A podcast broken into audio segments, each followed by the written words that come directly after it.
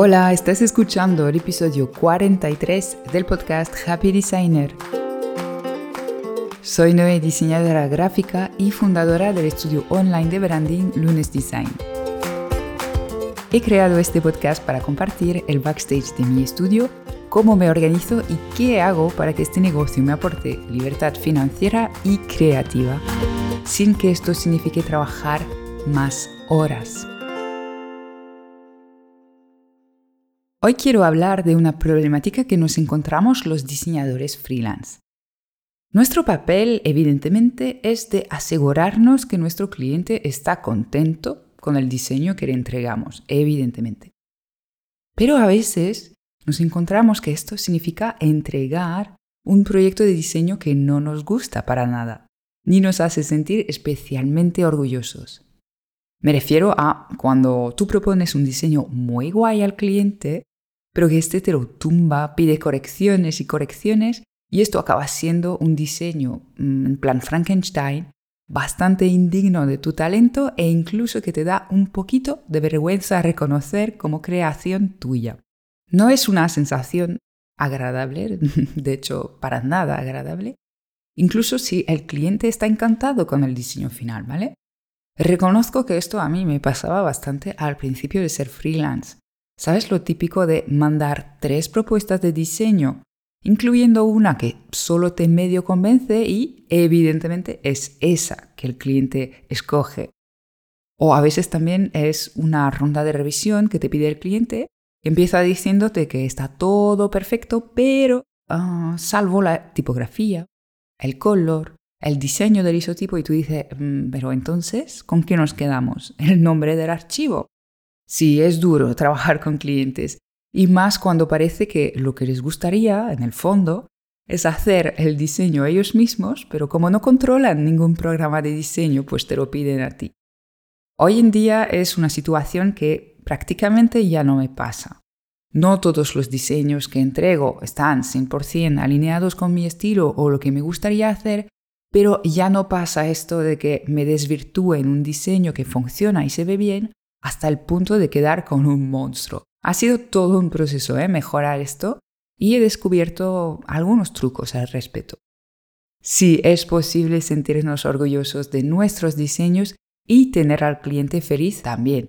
Te voy a contar cómo hacer para que esto te pase lo más a menudo posible. El primer punto importante aquí es recordar nuestro papel como diseñador. Lo que a veces nos olvidamos es que para ser un buen diseñador no se trata de complacer al cliente diseñando lo que le gusta, sino que hemos de diseñar algo que le aporte los resultados que espera para su negocio. Esto es lo que le va a hacer feliz, te lo garantizo. Un cliente satisfecho no es el que acaba obteniendo el diseño que tenía en mente o que le encanta, sino el que obtiene el diseño que le ayudará a alcanzar sus objetivos. Así que mi primer truco es ese, Ten claro esto, tu papel como diseñador, ¿vale? Tatúatelo si hace falta. Crea y defiende tus diseños en base a esta realidad. Diseña en función de los objetivos de comunicación, siempre, ¿vale? Un objetivo, por ejemplo, para un diseño puede ser mejorar la percepción de marca, algo que va a hacer que los clientes de tu cliente no regateen sus precios y se decidan más rápido a la hora de comprar. Eso entre otras cosas, ¿vale? Entonces, intenta tener en cuenta los gustos del cliente siempre que puedas para encontrar un estilo visual que encaje con el objetivo y con el cual tu cliente va a poder sentirse cómodo. Pero si quieres evitar diseñar algo que no es digno de tu expertise, Nunca hagas el diseño que te muestra el cliente a modo de ejemplo, ¿vale? O el que te pide hacer, como por ejemplo, mira, quiero un logo con una estrella, con estilo acuarela y un lettering para el nombre, ¿vale? Esto, por cierto, era una moda hace unos años. Yo solo me pedían estas cosas, ¿no? Estilo acuarela y lettering. Bueno, pues recuerda a tu cliente tu papel como diseñador, ¿vale? ¿Cuál es el objetivo del diseño? Y tú diseña lo que el negocio necesita, no lo que le gusta al cliente.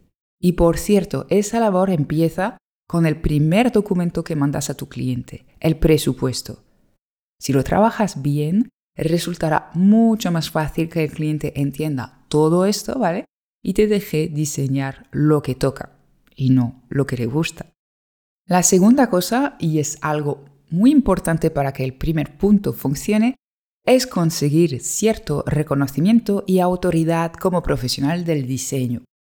Y esto, compañero, se consigue principalmente a base de comunicación y marketing. Sí, esas cosas que no haces porque parece que nunca hay tiempo para hacerlo, ¿verdad?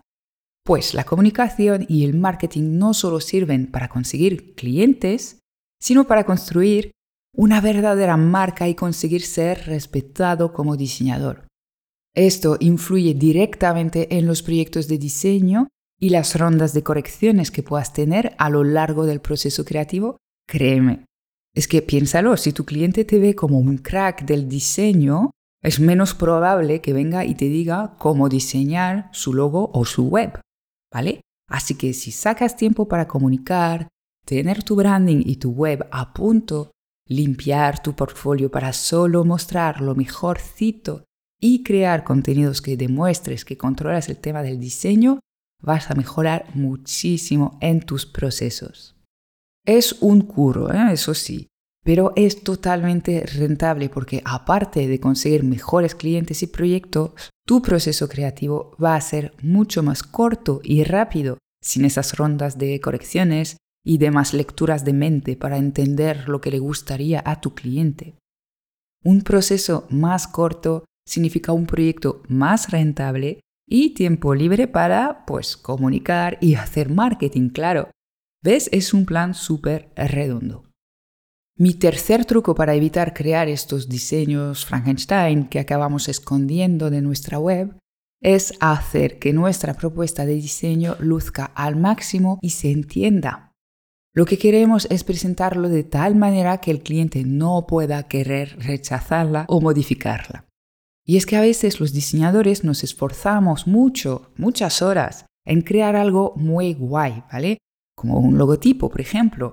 Nos sentimos orgullosos, pensamos que al cliente le va a encantar, como no, y se lo chutamos por email así sin más, pensando que el diseño hablará por sí solo. Pues mm, te lo digo por experiencia propia, no es así para nada. Eso es algo que ya he comentado en este podcast, pero una propuesta de diseño se debe vender, ¿vale? Entre comillas. Esto significa primero que debes explicar todas tus decisiones de diseño. ¿Por qué has elegido esos colores, estas tipografías? El estilo, la composición. Y segundo, es importante que el diseño luzca para que el cliente se imagine usándolo, teniéndolo en sus piezas corporativas. Así que pon tu diseño en un contexto realista usando mockups, varios mockups. Haz una presentación chula donde cada diseño y parte del diseño está expuesta con la máxima definición y calidad, ¿vale? Invierte tiempo en ello. Para darte una idea, yo suelo tardar unas seis horas más o menos para diseñar una propuesta de identidad visual, de las cuales dos horas están dedicadas a la presentación y los mockups, y a veces me extiendo más. Parece mucho quizás, pero Presentar los diseños de esta manera aumenta mucho la probabilidad de que el cliente lo acepte tal cual lo diseñe. Y desde luego tardaría mucho más en diseñar otra propuesta que haciendo esta presentación con mimo y cariño. Y por cierto, currarse una buena presentación no es solo imprescindible para la primera propuesta de diseño. También es interesante hacerlo para cada diseño que mandes, sean correcciones sobre la propuesta inicial o otros diseños complementarios más pequeños. Nada de mandar JPGs sueltos a lo loco en piezas adjuntas en un email. Yo hasta para presentar una firma de email creo un mockup y de nuevo te garantizo que esto no es perder el tiempo, lo tengo comprobadísimo.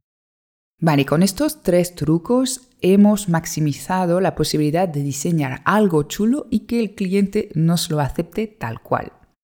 Ahora bien, vienen las etapas cruciales, el momento en el cual el cliente nos da su feedback y qué hacemos nosotros en base a ello. Un gran truco es ayudar a tus clientes a la hora de darte su opinión sobre la propuesta de diseño, ¿vale?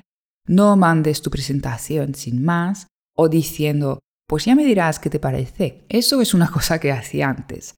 Y es que, de verdad, nadie nos enseña a llevar los proyectos en las escuelas de diseño. Entonces mandaba mis diseños y simplemente esperaba la respuesta. Esa es la mejor manera para que el cliente diga que le gusta o que no le gusta el diseño, en lugar de pensar de manera estratégica.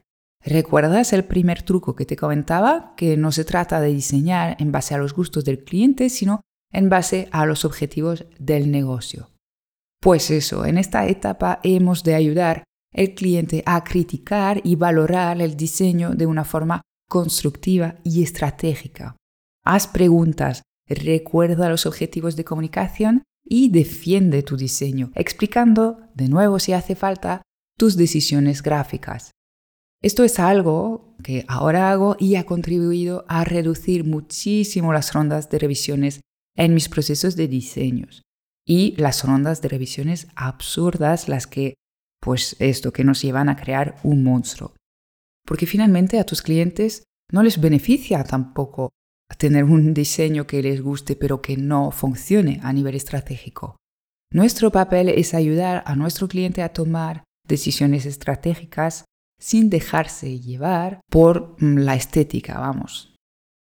Y ahora el último truco es saber ceder de forma inteligente. Sí, quizás suene un poco contradictorio con lo anterior, pero ahora te lo voy a explicar. Mira, a veces lo que nos pasa cuando el cliente nos da un feedback negativo, digamos, pide cambios y revisiones, es que en este caso nos rendimos completamente. Pensamos, pues vaya, la propuesta que he hecho no le gusta, es que esta persona no se entera, no sabe de diseño, pues venga, voy a diseñar lo que me pide tal cual y a tomar por culo. Y es cuando acabamos con un diseño que nosotros odiaremos y esconderemos de nuestro portfolio. Hasta ahora te he dado tácticas para favorecer que el cliente te apruebe tu diseño, pero si no es el caso, el otro camino no es rendirse y diseñar lo que el cliente te pide tal cual. Es volver a diseñar una propuesta que a ti te parezca interesante, digna, que se alinee con los objetivos del negocio, teniendo en cuenta este feedback que te ha dado el cliente y sí, en parte sus gustos, porque es un poco inevitable que el cliente juzgue el diseño en base a sus gustos, aunque como te decía antes, haremos lo posible para que sea en menor parte. Yo creo firmemente que este diseño que cumple con los objetivos y también le encanta al cliente, existe para cada proyecto. Y vale que a veces no encontramos este sweet spot, ¿vale? Pero existe y con la experiencia verás que lo encuentras cada vez más fácilmente y de forma más intuitiva. Así que bueno, recordando un poquito mis trucos. Primero, tu objetivo es diseñar lo que el negocio de tu cliente necesita, no lo que le gusta a tu cliente. Aunque tengas en cuenta sus gustos, no es el objetivo del diseño. Segundo, trabaja tu comunicación para conseguir cierta autoridad como diseñador. Tercer truco, manda propuestas autoexplicativas y super curradas a nivel de diseño. Cuarto punto, haz preguntas para conseguir un buen feedback de parte de tu cliente. Y finalmente, no te rindas si hay que retocar o rediseñar tu propuesta. Vuelve a la estrategia y encuentra el sweet spot, es decir, el diseño que te mola a ti y a tu cliente.